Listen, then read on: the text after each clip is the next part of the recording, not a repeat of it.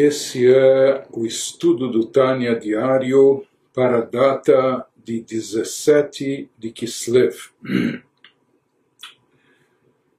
Nós vamos hoje estudar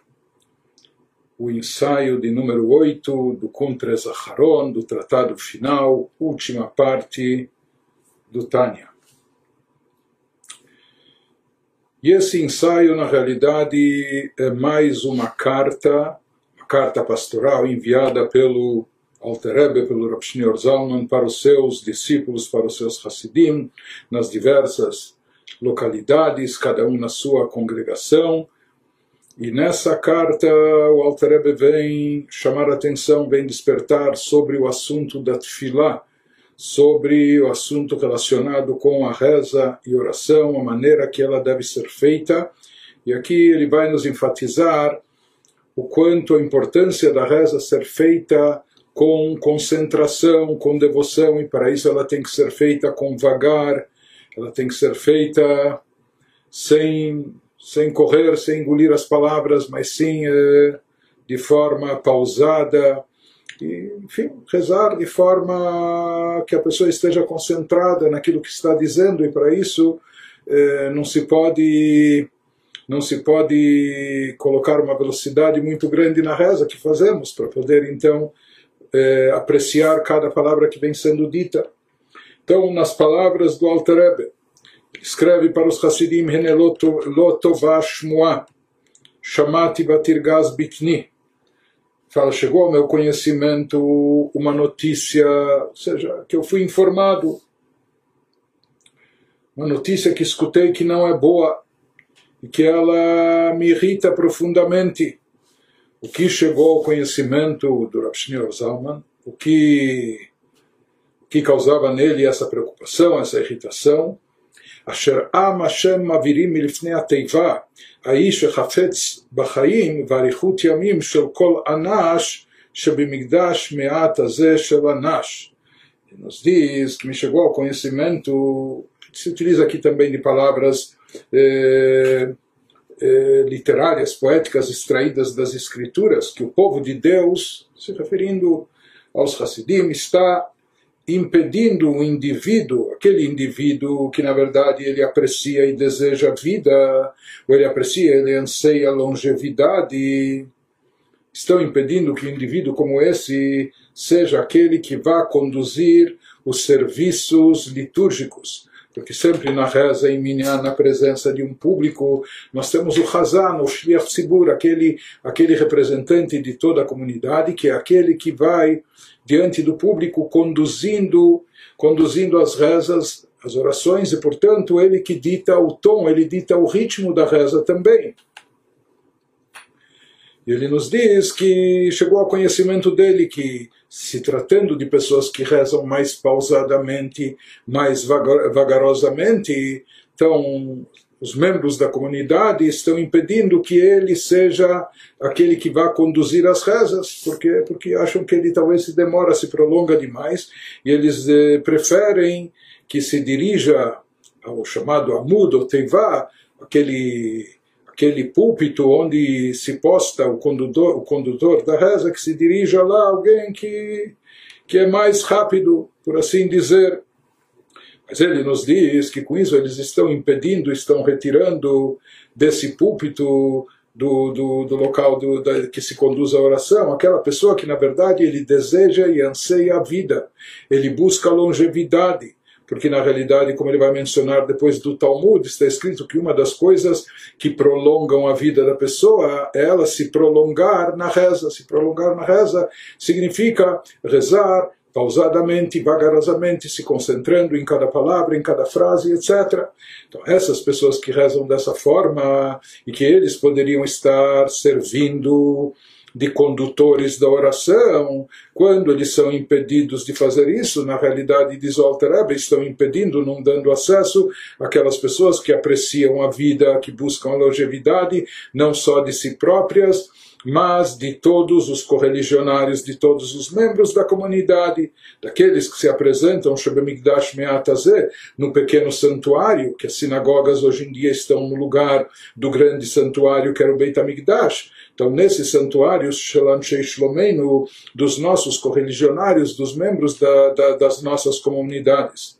Amara Botenuzar, ele diz, isso está baseado no dito dos nossos sábios no Talmud, no Tratado de Brachot, Shloshad Varim Marichin Yamav Sheladam. Lá eles nos mencionam três coisas que o se estender e se prolongar nelas prolonga os dias de vida da pessoa, estende a sua vida. E uma delas, Vechad Mehem Amarich Bitfilato, e uma das coisas enumeradas lá no Talmud é aquele que se prolonga, se estende na oração, que isso também prolonga e estende os seus dias de vida.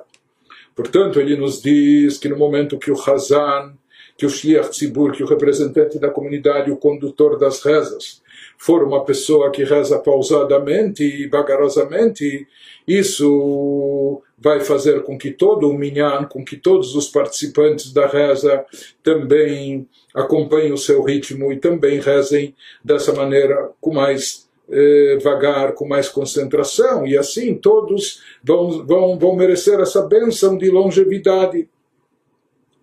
O Alter fala isso que impedem essas pessoas de, de, de, conduzirem a reza, ele vê isso não com bons olhos, ou seja, isso, isso até irrita ele. Ele diz que deveria se dar prioridade para que essas pessoas, justamente, conduzissem as orações. Enquanto que os outros que estão mais apressados, ou que têm seus compromissos, seus afazeres comerciais, seus negócios para fazer, então ele diz: esses que estão com muita pressa, por assim dizer, isso é um problema deles. Se eles estão nessa situação, e se eles, mesmo que de fato não podem se demorar eh, demais na sinagoga, eh, mas que eles não interfiram, que eles não atrapalhem a vida do, dos outros, que eles não prejudiquem os outros querendo apressar e agilizar a reza em demasia. Isso que prossegue o Alter nos dizendo, mesmo alguém que está sob extrema pressão e ele tem muitos compromissos, ele, ele tem que sair logo da sinagoga para tratar dos seus assuntos, ele tem compromissos com os horários, etc.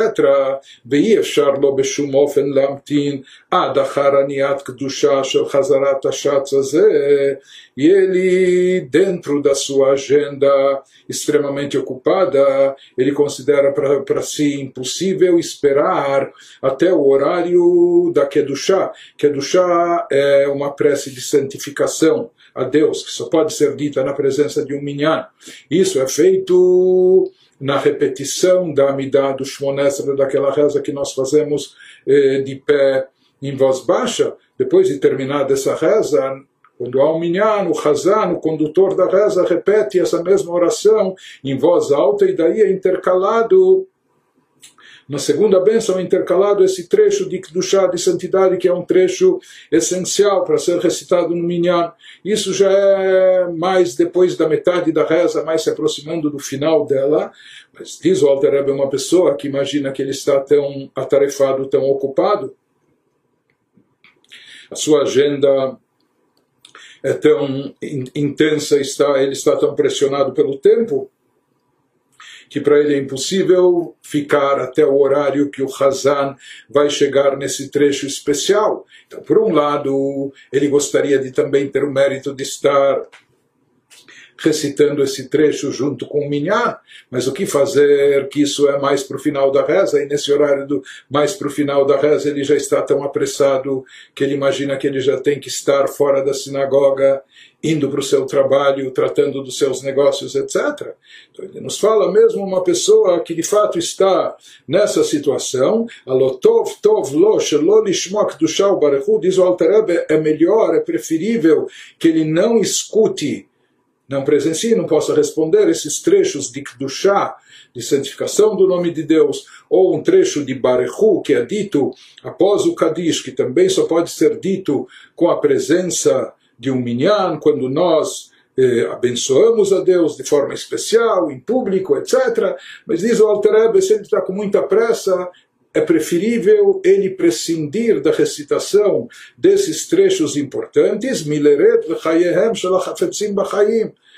É melhor então que ele se, se abstenha de dizer esses trechos, que ele faça sua reza particularmente mais rápido e saia da sinagoga, vá tratar dos seus negócios, então é melhor ele deixar de ouvir essa Kedushah Baruch do que, por assim dizer, descer sobre a vida, de, de ficar, eh, de ficar eh, incomodando, perturbando aquelas pessoas que querem fazer uma reza de forma apropriada e, portanto, eles se enquadram nessa categoria que o Talmud diz, aqueles que estão desejosos, ansiosos por mais vida, porque o estender da reza eh, com, com a concentração adicional, etc., isso prolonga a vida da pessoa. E se, essa, se esse indivíduo que está tão apressado, ele tem os seus compromissos, se ele não pode esperar tanto, então,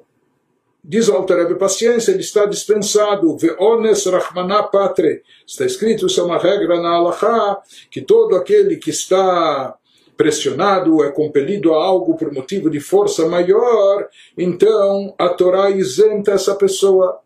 Então, a Torá vai considerar que ele estava isento de, de, de fazer e presenciar essas rezas em público, uma vez que ele tinha esses compromissos, eh, ele tinha esses. Eh, tinha essa agenda cheia, etc.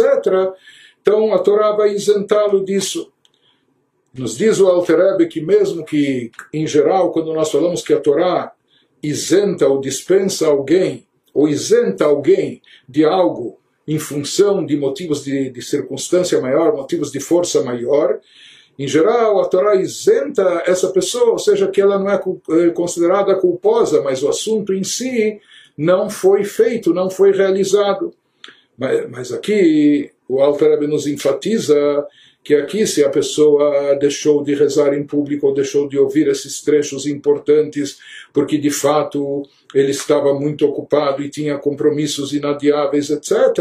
Então ele vai nos dizer que mesmo não ouvindo pessoalmente, não estando na sinagoga, vai ser considerado como se ele tivesse escutado através da reza do Shliach Tzibur, daquele representante da comunidade que conduz as orações, então ele acaba isentando, é como se, se os outros tivessem ouvido, por mais que eles nem estavam presentes no recinto naquele momento, como o Alter vai nos demonstrar, extraindo isso do Talmud da Alaha em seguida. Então, mesmo que ele não acabou não ouvindo esse homem ocupado, atarefado, apressado, ele acabou não ouvindo e não respondendo esses trechos esses trechos importantes da reza coletiva, que é do Shai, Barechu, a santificação, é, benção de Deus, etc. É, mas é preferível que ele saia mais rápido e não perturbe, não incomode os outros, não azucrine a vida dos outros que querem rezar de forma mais pausada e vagarosa. No caso dele, e diz o Alter então é melhor assim que ele faça do que ficar eh, atordoando as pessoas. והשליח ציבור מוציאו ידי חובתו, e o Hazan vai acabar isentando dessa obrigação de responder esses trechos, Avshelo chamar, mesmo que ele pessoalmente não estava lá escutando, mas vai ser considerado que ilo chamar, como se ele tivesse escutado, que onemamash, e como se, se tivesse também respondido a esses chamados que são feitos na reza, quando o Hazan diz uma frase e o público responde, etc. Então vai ser considerado como se ele tivesse ouvido e respondido também. E demonstra, comprova o Alter isso, endossando essas palavras, o que dita Bagmará, conforme consta na Gmará, vide no Talmud, Gabei Am Shebesadot, sobre camponeses que trabalham trabalham na lavoura, trabalham no campo de Anisei, que muitas vezes eles têm que levantar muito cedo ou têm que ir muito cedo para o trabalho e eles estão impossibilitados de estar na sinagoga rezando com Minyan. E muitas vezes, mais do que isso, talvez eles nem fizeram de forma adequada ou nem fizeram em absoluto a sua reza particular, individual também. Então, nos diz o Talmud que essas pessoas que estão tão atarefadas em função das suas obrigações do trabalho, que disso depende a parnassá, o sustento da sua família, etc. Então, ele nos fala aqui algo que é trazido no Talmud, que até a obrigação de fazer a reza do Shmonesre, que é aquela reza de 18, 19 bênçãos, que é a reza principal que nós temos. Então, mesmo que essas pessoas não recitaram Shmonesra, não fizeram essa oração, eles individualmente ou eles pessoalmente, mas eles, isso é desincumbido, ou seja, através do Hazan, na sinagoga, que recita o Shmonesre, essa repetição da Midah em voz alta que nós mencionamos. Então, com isso, Yotzim Edechovat Filat Shmonesre Atzma Bechazarat Ashatz, Keilu Shamu Mamash, Pegam Kedushah Baruchu Bechlal, e ele nos diz, portanto, assim como nós vemos no Talmud, que essas pessoas podem cumprir quando eles tinham impossibilidade de rezar pessoalmente, então eles podem desincumbir a sua obrigação. Através disso, que o Hazan repete a Amidah em voz alta na sinagoga.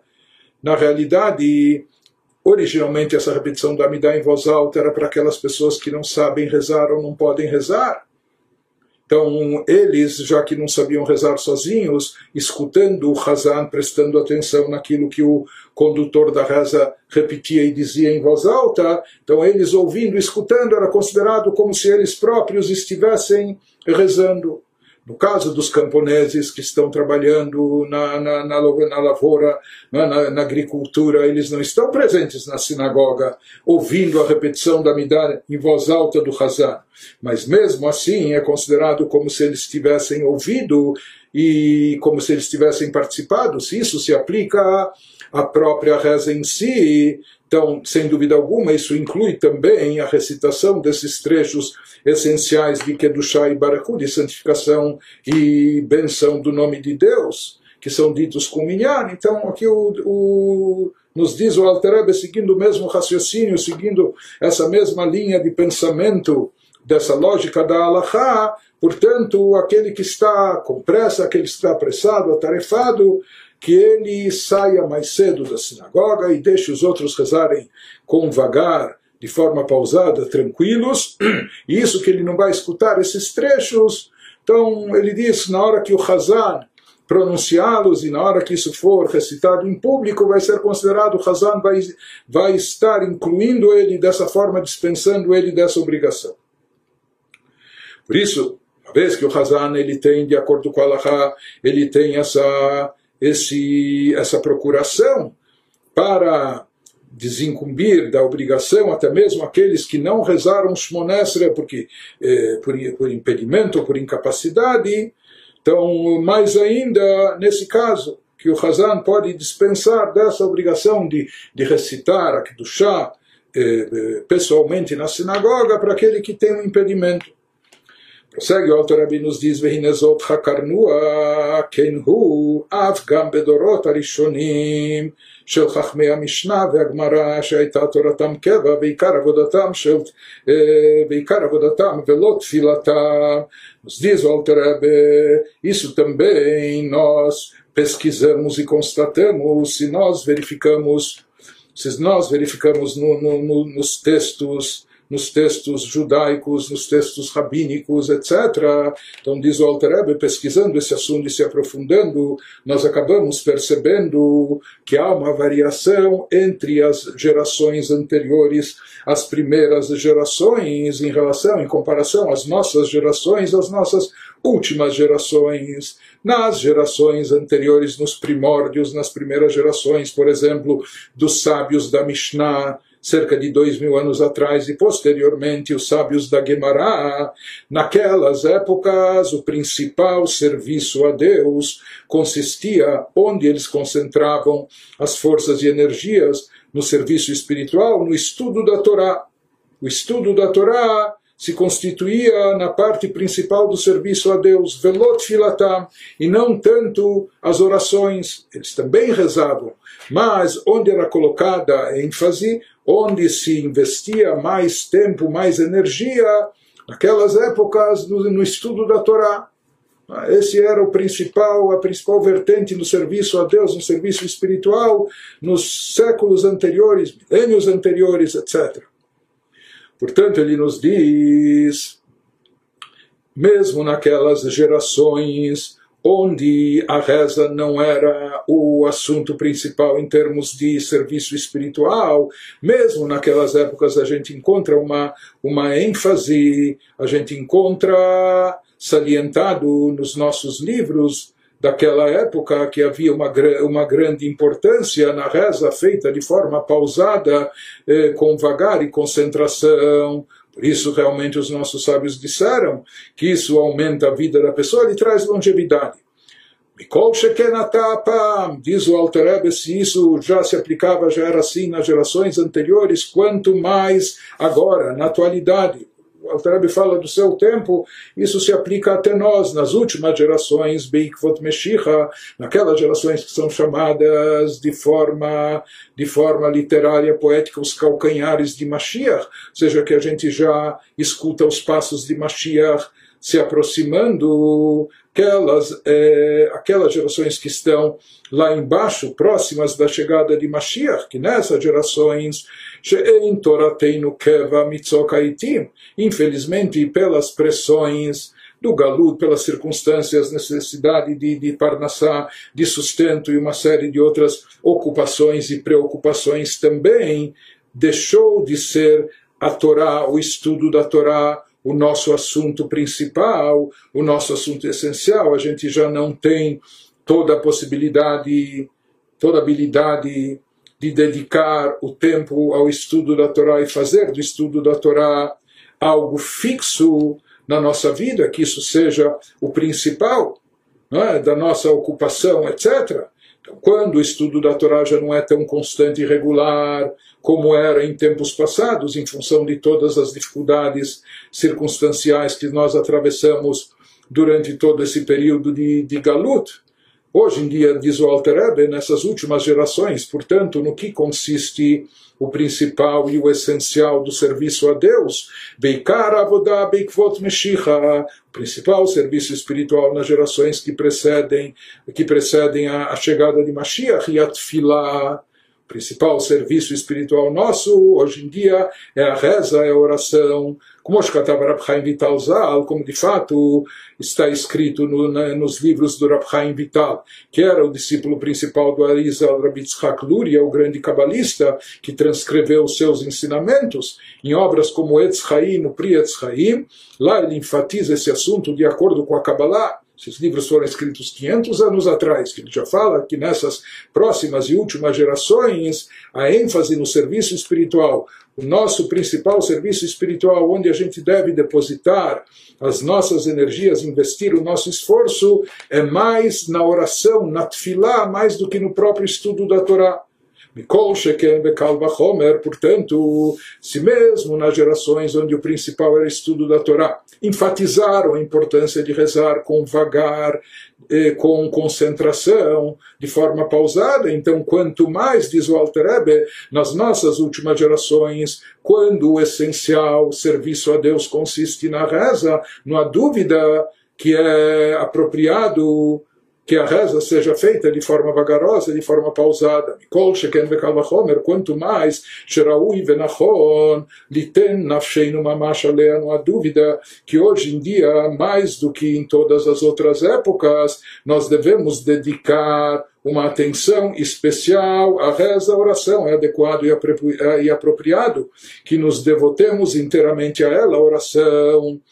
Vei Chová Shel Torah Mamash, diz o Alter Rebbe, eh, na, na, parte de, de Allahá, no aspecto de Allahá de legislação, nós encontramos discussões entre os nossos sábios legisladores. Se a reza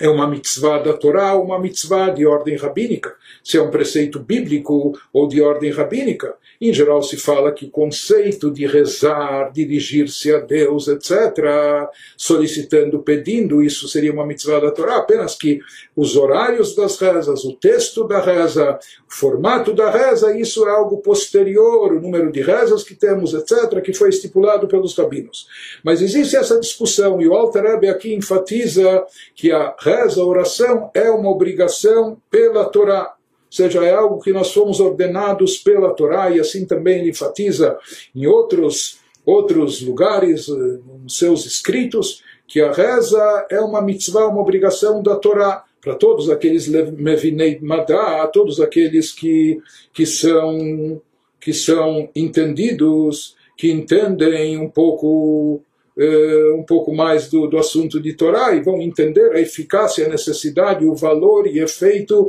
Toelet, Aitbonenut, Veomekadat Ksat, qual o benefício e o efeito da meditação, da contemplação da grandeza de Deus, com profundidade do conhecimento, ou pelo menos um pouco de, de, de, de profundidade, que esse é o objetivo da reza,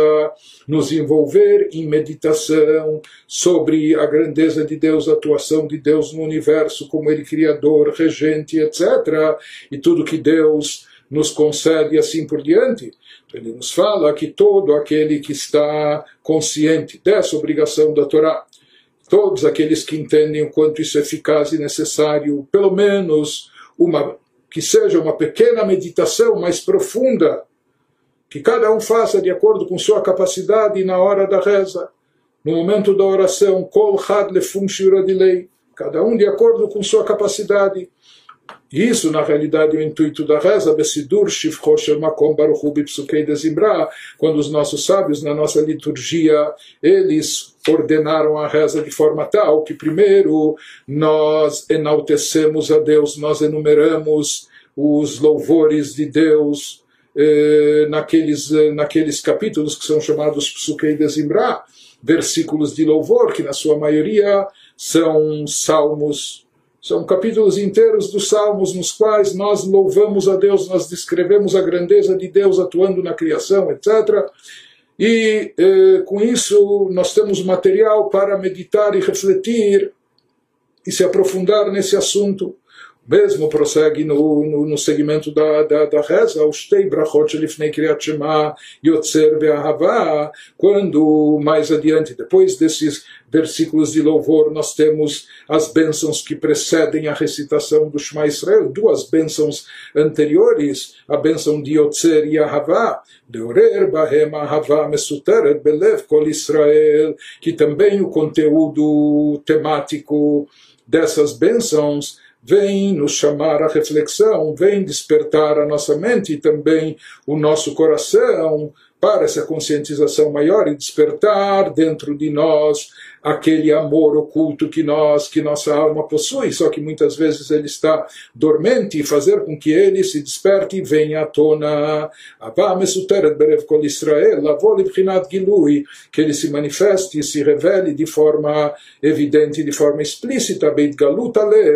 ou seja, não, não, fique, não fique apenas eh, no interior do coração, eh, oculto, encoberto, mas sim se manifeste de forma na parte revelada do coração, Beshat Kriyat Shematzma, na hora da recitação do, do Shema Israel propriamente dito, ou seja, quando tudo, eh, todo esse preparativo que nós fazemos desde a recitação daqueles salmos, os versículos de, de louvor, cânticos de louvor a Deus. Depois, as bênçãos que precedem o Shema, tudo isso é para preparar o terreno para que na hora do Shema Israel a gente já esteja, depois de toda essa reflexão, meditação, dessa contemplação da grandeza de Deus, a gente já esteja então preparados, imbuídos de amor a Deus, para na hora que dizer o Shema Israel, recitar o Shema, e logo em seguida, você amará a Deus, etc., que a gente esteja já sentindo e vivenciando esse amor, ou que aquele amor oculto que estava presente dentro de nós, encoberto, etc., que ele já tenha sido revelado e esteja manifestado. Porque na prática nós vimos, não basta apenas esse amor estar encoberto, é necessário revelá-lo, trazê-lo à tona, manifestá-lo, etc. E esse é o serviço espiritual. Nisso consiste o nosso trabalho eh, durante a reza, particularmente na recitação do Shema e as suas as bênçãos que o acompanham.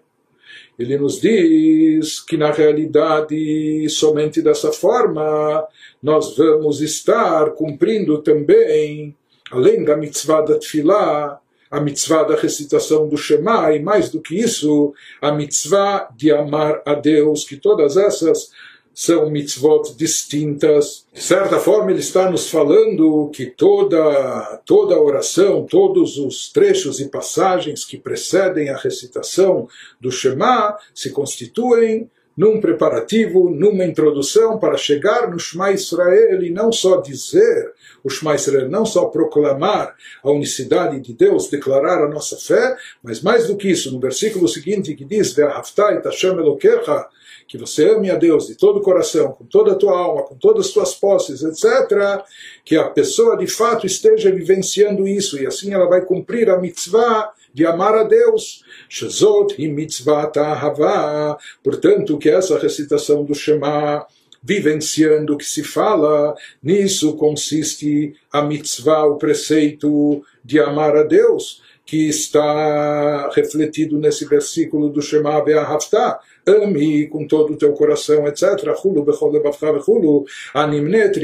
betariak mitzvot, que essa mitzvah de amor a Deus é numerada pelos legisladores entre as primeiras das mitzvot, ou seja, na lista das 613 mitzvot, essa mitzvah de amor a Deus está entre as primeiras. Entre as primeiras, por quê? Porque a sua importância é primordial. Por isso, ele nos eh, diz, enfatiza, já que é uma mitzvah tão importante, e nisso consiste o objetivo da reza, etc. Por isso a reza tem que ser feita de forma apropriada para que a gente possa eh, cumprir essa mitzvah. Como Maimonides diz que o amor a Deus, quando ele, quando ele enumera essa mitzvah, ele inclui ela nos fundamentos da Torá, dizendo Maimonides, Shehi Meyesodei a Torá Veshorsha, que essa mitzvah de amor a Deus se, se constitui num dos fundamentos da Torá, numa das, eh, das raízes que mantém a Torá. Isso, como nós já estudamos no Tânia, é o Mekor Lekol Mitzvot aquilo que vai servir de motivação para o cumprimento de todos os 248 preceitos positivos é o amor a Deus. Portanto, o amor a Deus não é apenas o cumprimento dessa mitzvah específica, mas ele acaba sendo também a mola propulsora, ele seja, acaba sendo também o causador, a motivação para o cumprimento de todos os preceitos positivos. כי האהבה מסותרת בלב כל ישראל בתולדותיו וטבעם, לא שייך ציווי כלל Diz o Alter porque sobre aquele amor oculto, dormente, que está no coração de todo Israel por natureza, de forma inata, faz parte da sua natureza, aqui nem, nem cabe eh, o conceito de, de ordem. Ou seja, não há uma ordem aqui de criar criar ou cultivar esse sentimento, porque esse sentimento já existe dentro de nós. Então, na realidade, no que consiste o comando, a ordem, quando diz a Torá Be'ahafta, se a gente já tem dentro de nós de forma intrínseca esse amor latente, então no que se constitui a ordem de amar a Deus, significa deixar esse sentimento não só, não só de forma dormente, não só de forma oculta, mas trazê-lo à tona, estimulá-lo, fazer com que ele se manifeste, fazer com que ele esteja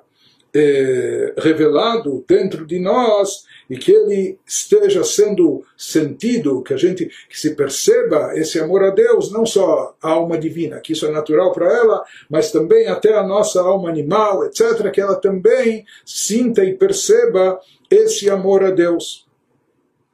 Portanto, ele nos diz uma vez que a mitzvah de amar a Deus consiste em, em revelar e manifestar esse amor que já existe dentro de nós, nós buscamos estímulos como se como, o que fazemos para trazer à tona para manifestar esse amor. Então isso ocorre através da reza. Por isso ele nos diz para poder chegar a isso, para poder estimular e despertar, nós temos que meditar, temos que refletir, temos que pensar, e por isso nós temos todo esse trecho introdutório da reza, e por isso não adianta a pessoa correr na reza, se ela não vai alcançar o objetivo, que o objetivo maior é o de despertar esse amor, de estimular esse sentimento que está dormente. E para isso a pessoa precisa com vagar, com, eh, com concentração, meditar, refletir, sentir até que ele manifeste e revele esse amor. Agora prossegue o Alter Rebbe nos explicando que essa revelação do amor oculto presente na alma judaica, que nisso consiste a nossa mitzvah de amar a Deus, significa revelar e manifestar esse amor. Ele nos fala que existe aqui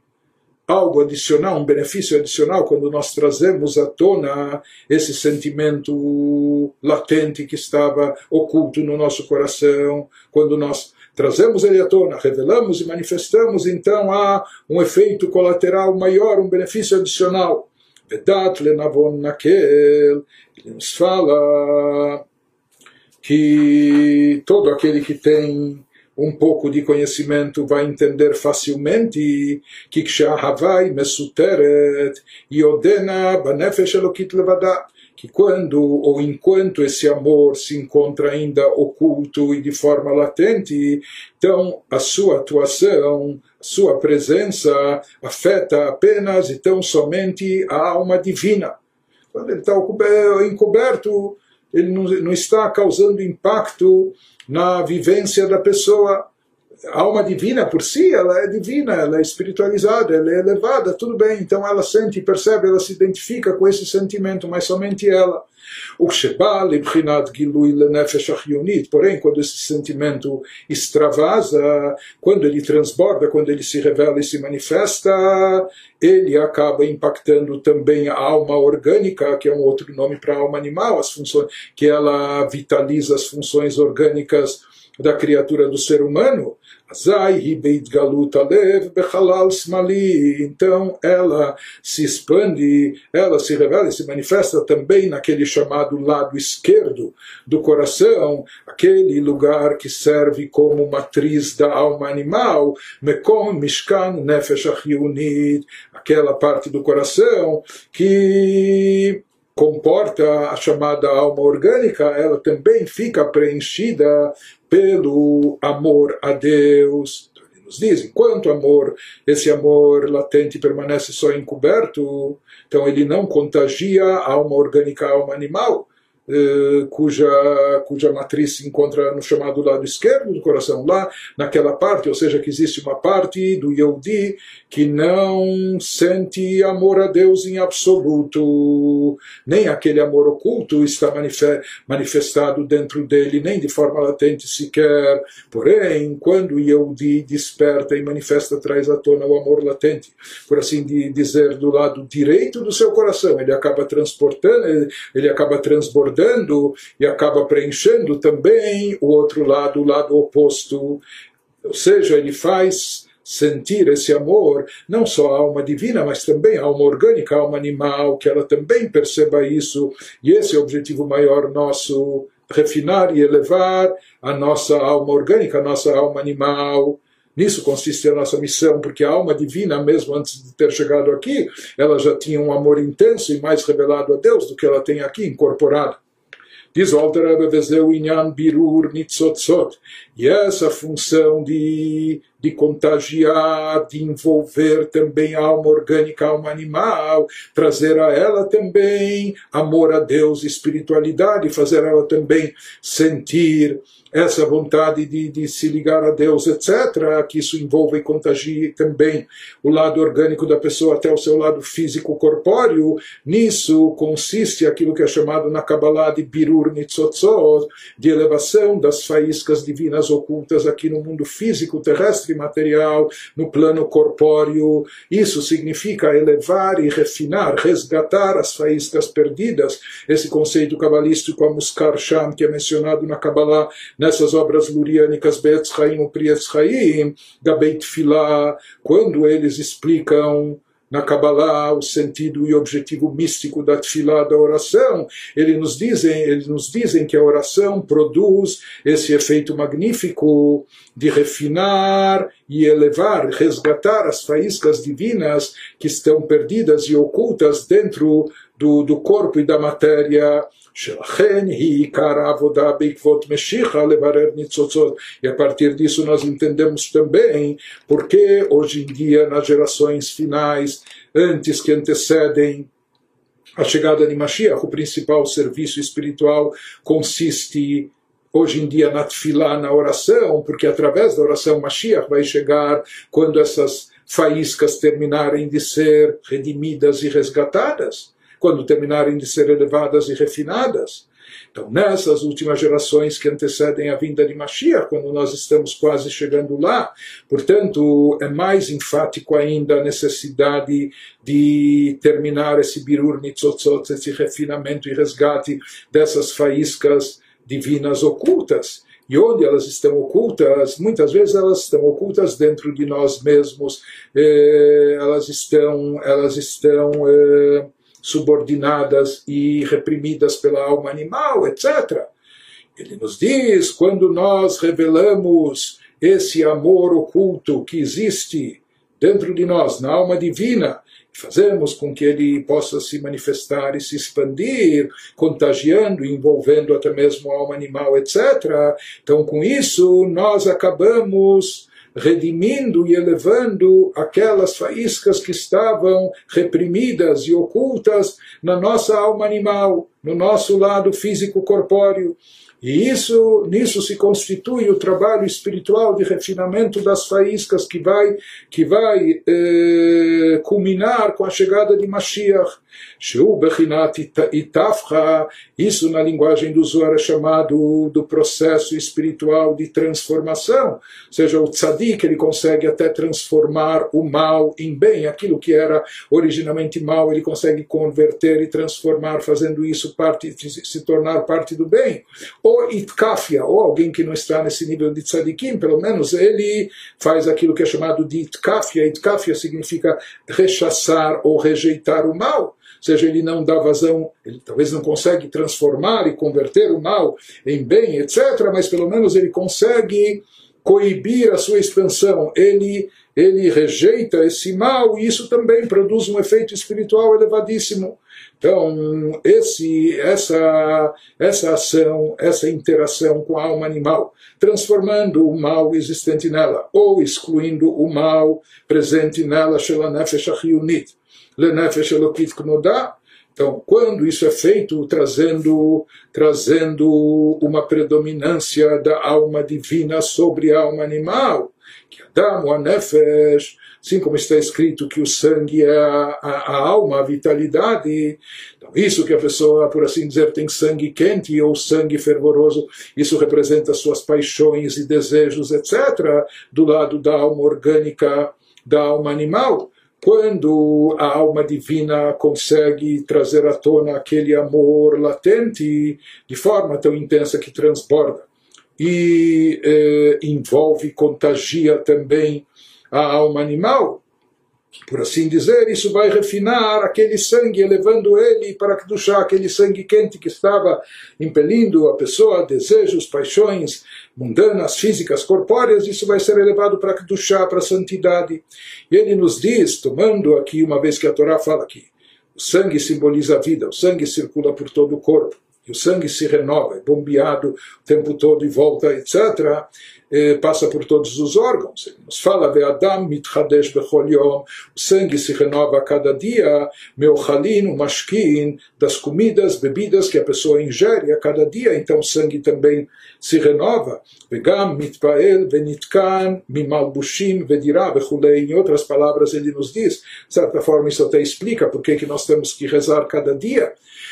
Porque através da nossa reza, Através da reza, nós trazemos à tona aquele amor dormente, nós revelamos aquele amor oculto e fazemos com que ele se manifeste, com que ele possa se expandir e contagie também a alma orgânica e a alma animal. Isso, na linguagem cabalística, se chama Birura Nitzotzot, o refinamento e resgate das faíscas divinas que estão ocultas, que estão perdidas. E é o término desse trabalho de refinamento que vai trazer a vinda de Mashiach. Por isso, bem próximo à vinda de Mashiach, qual deve ser a ênfase no nosso serviço espiritual, a gente deve se concentrar na oração, porque a oração é o momento de produzir esse efeito e de refinar, de resgatar essas faíscas que estão cobertas dentro de nós pela alma orgânica, pela alma animal, e resgatá-las dessa condição. Se diz que a alma animal está ligada à alma orgânica, não é? que está ligada com tudo aquilo que nós comemos, com aquilo que nós bebemos, aquilo que nós temos e possuímos, etc., que é o nosso lado,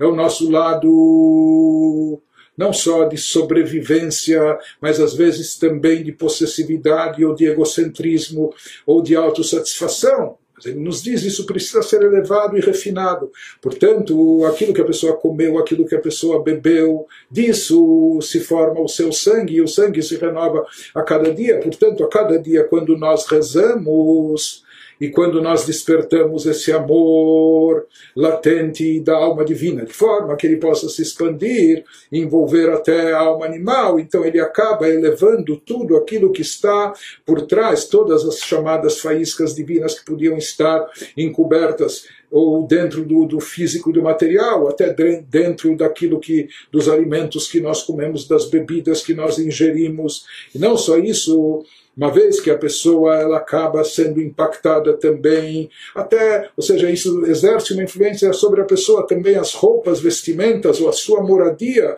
tudo isso envolve a pessoa. Né? Então ele nos diz que quando a alma divina está em evidência, que isso ocorre através da reza. Quando a pessoa consegue, através da reza, chegar ao amor a Deus. Amor a Deus significa revelar aquele amor oculto que ela já possui, de maneira que isso contagie também a alma animal e orgânica, com todos os seus interesses, seja alimentares, seja de vestuário, seja de moradia, a pessoa consegue elevar tudo isso, são coisas de ordem física corpórea, de ordem material, todos esses assuntos, mas por trás dessa matéria existem faíscas divinas, faíscas que precisam ser resgatadas e por isso a nossa interação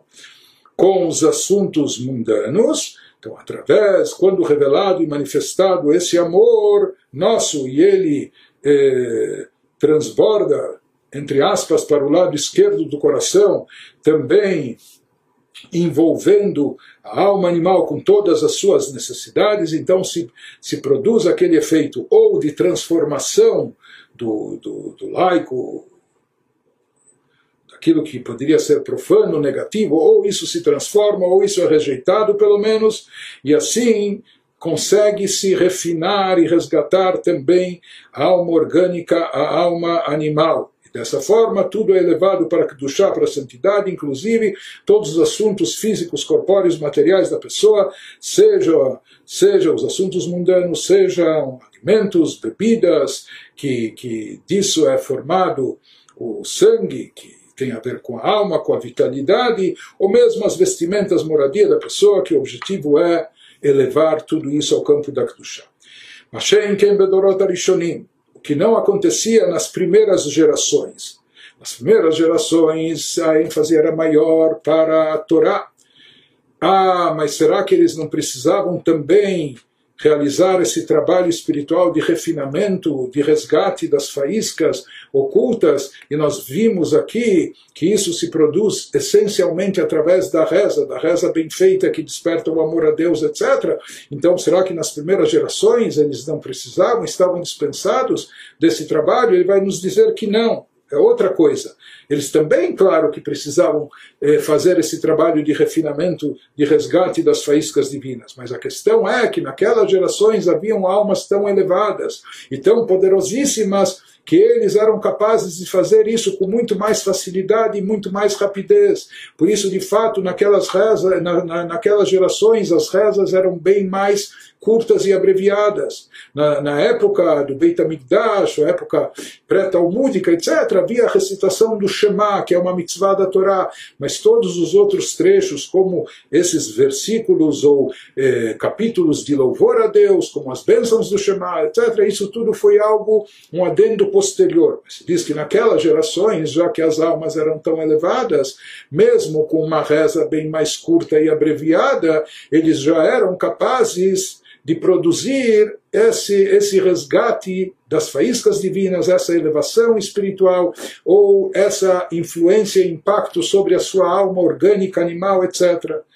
Shenken Bedorot Arishonim, nas gerações primórdias, Yayu Neshamot Elokit Gdolei Erech, cujas almas divinas das pessoas que viviam naquelas gerações eram muito mais elevadas, eram de um valor muito maior. Haya Abirur Nase Kerega Bekriat Shema Levada, eles conseguiam eh, produzir esse resgate e refinamento das faíscas divinas, esse refinamento de caráter, eles conseguiam fazer isso de forma instantânea com a, com a, com a recitação do Shema Israel, ou apenas dizendo Shema Israel, etc ou mesmo depois, quando foi instituído as brachot, o psuquei de Zimra, mas eles não, precisa, não precisavam se prolongar eh, tanto na reza, porque a capacidade espiritual deles era tão elevada que, ao recitar o Shema,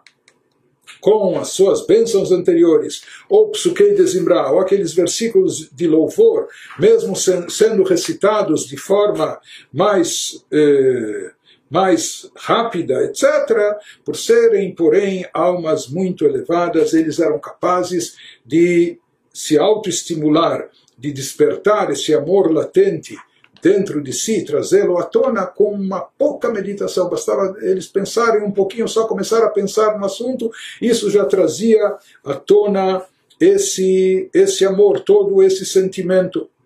Por isso ele nos diz que esse trabalho nosso de se estender e prolongar na reza se aplica mais a nós nessas últimas gerações, quando a nossa capacidade espiritual está mais enfraquecida. Interessante que é trazido nos livros que a nossa geração, em termos espirituais, nós somos mais grosseiros, nós estamos muito distantes de espiritualidade, e por isso para nós se requer muito mais esforço. Para nós não é apenas algo que está bem, que você está bem consciente disso, mesmo que às vezes você está ocupado com outra coisa, então isso saiu naquele instante da sua mente, mas quando você volta a se concentrar, como você está tão imbuído disso, basta redirecionar o foco que imediatamente essa conscientização já não só vem à tua mente, mas te preenche por completo. Isso não acontece conosco em relação à espiritualidade. Nós não estamos, infelizmente, por viver num mundo tão materialista, numa, época ou circunstâncias como a nossa, nós estamos muito distantes de espiritualidade e por isso, para nós produzir um sentimento espiritual elevado, despertar amor a Deus, isso é algo que requer tempo e exige trabalho, exige, exige esforço, até fazer com que essa, a gente se conscientize, essa ideia esteja na nossa mente, a gente precisa refletir e meditar bastante. Seja em função disso, todo assunto espiritual para nós como se fosse uma novidade. Então, eh, a gente tem que se esforçar para eh, internalizar isso, etc. Assim como uma criança que, às vezes, para explicar algo para ela é necessário elaborar, dar exemplos e contar histórias em forma de parábolas e etc., até que a gente possa eh, esclarecer a ela a importância de um determinado assunto. Da mesma maneira, nós, em termos espirituais, estamos nessa condição que nós necessitamos de mais preparo, e por isso, para nós, a reza ela tem que ser feita de uma forma mais pausada, de uma forma mais vagarosa, exigindo mais concentração, mais dedicação, e essa é a mensagem, esse é o pedido do Alter Ebe, que em todas as comunidades racídicas façam a reza dessa maneira, elegendo os condutores da reza, pessoas que, que, que conduzam de forma vagarosa e concentrada, etc., dada a importância da reza, principalmente nas nossas, na nossa época, no nosso tempo.